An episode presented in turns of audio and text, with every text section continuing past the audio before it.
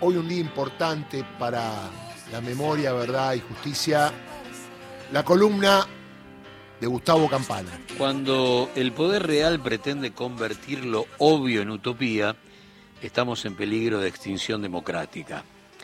La destrucción de sentido generó que lo elemental pasara a ser quimera y que los sueños más nobles fueran diagnosticados como arrebatos irracionales.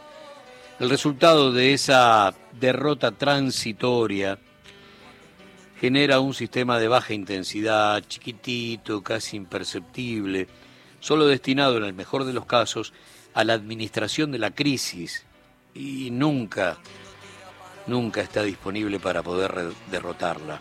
En ese momento la democracia se convierte en casa tomada es tuya, pero mandan otros. Las políticas de Estado resisten el paso del tiempo.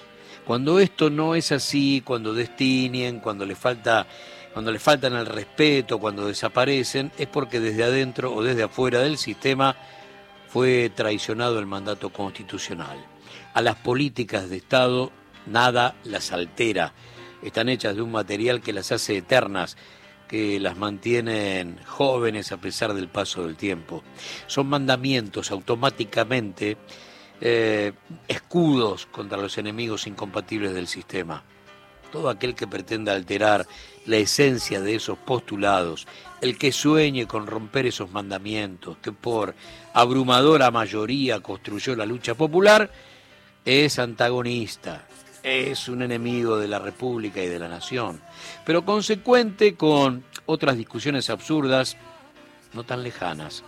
Hay un hilo conductor entre terraplanistas, antivacunas, odiadores, negacionistas y la continuidad de la Inquisición a través de los verdugos del Estado, dolarizadores, vendedores de órganos, enemigos de la salud y la educación pública, verdugos de la justicia social y los derechos laborales. Hay algo que los une, ¿eh? y en muchos casos son lo mismo. Enfrentan a tesoros paridos por políticas de Estado, por contratos políticos ineludibles, por lo tanto nos muerden a nosotros y les terminan ladrando a todos.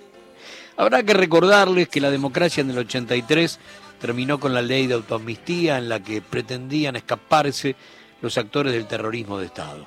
La CONADEP inició la recopilación de la palabra de los sobrevivientes para poder entender el destino de tanto muerto. Y una propuesta del rabino Marshall Mayer se transformó en himno.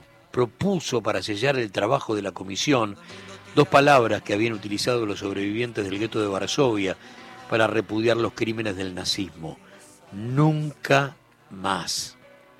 Después los jueces del histórico juicio de las exjuntas probaron que los militares diseñaron e implementaron un plan criminal de la mano de la doctrina francesa que con el uniforme y las armas bancados por sus víctimas y en nombre del Estado se transformaron en profesionales del secuestro, la tortura, la violación, el asesinato, la desaparición, el robo de bebés, los vuelos de la muerte y hasta la venta de los muebles e inmuebles robados a sus víctimas.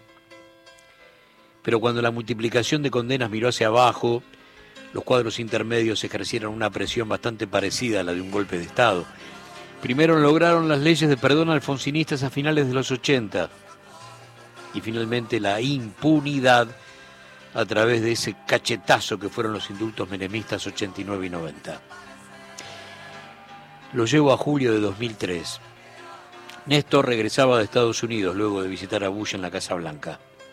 En vuelo recibió el pedido de Baltasar Garzón extraditar a 46 militares argentinos juez español reiteraba el pedido que había realizado en diciembre del 99 y que el Ministerio de Relaciones Exteriores de la Alianza había pisado. Kirchner entonces ordenó comenzar a diseñar la caída de las leyes de impunidad y comenzó a pensar en sintonía de memoria, verdad y justicia. Una frase lo pinta de cuerpo entero. Probamos con el perdón y fracasamos. Probamos con el olvido y fracasamos. Probemos con la justicia. El 4 de agosto de 2006, Julio Héctor Simón, el turco Julián, fue condenado a 25 años de prisión. El torturador del Olimpo recibió la primera condena por delitos de lesa humanidad luego de 20 años de impunidad. En ese momento, Victoria Villarruel, 2006, ¿eh?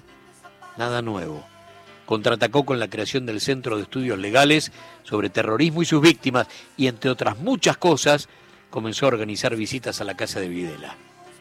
La hija del teniente coronel retirado Eduardo Marcelo Villar, Villarruel, perdón, protagonista del operativo Independencia y nieta del contraalmirante de Stefani, historiador naval y gran amigo de Manuel Aznar, el padre de José María, ex miembro de la falange española de Francisco Franco, aparecía de esta manera en escena.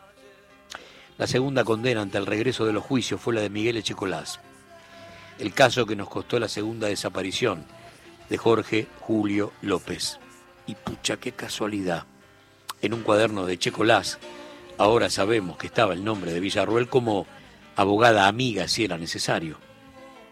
El 3 de mayo de 2017 Macri intentó volver a colgar los cuadros. El diario La Nación dijo no más venganza. La elección de un nuevo gobierno es momento propicio para terminar con las mentiras sobre los años 70 y las actuales violaciones de los derechos humanos.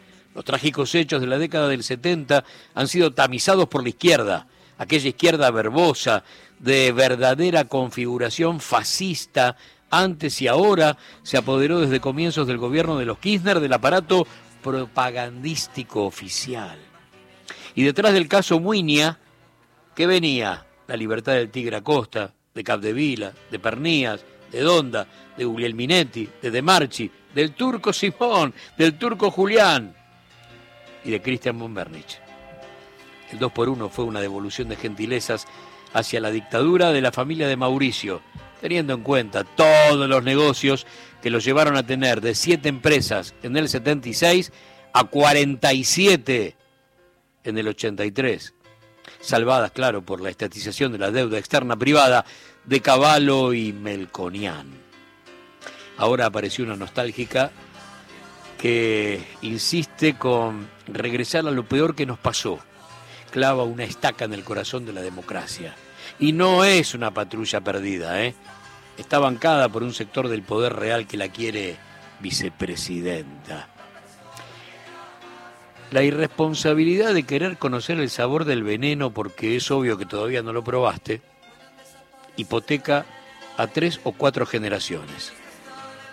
Es una irracional decisión personal con efecto colectivo devastador. No te confundas, porque uno está viendo que de los autores de No roba porque es rico, se viene, está loco pero no va a hacer lo que dice. Es lo mismo, ¿eh? Si avanzaron tanto, si se animan a tanto, también es porque retrocedimos nosotros. Ellos son lo mismo de siempre, ¿eh? pero parece que nosotros no. Y hoy es un día clave para que Milei Villarreal o Villarreal Villarruel Milei sientan el peso político del pueblo en la calle y los dos tengan su marcha del 2 por 1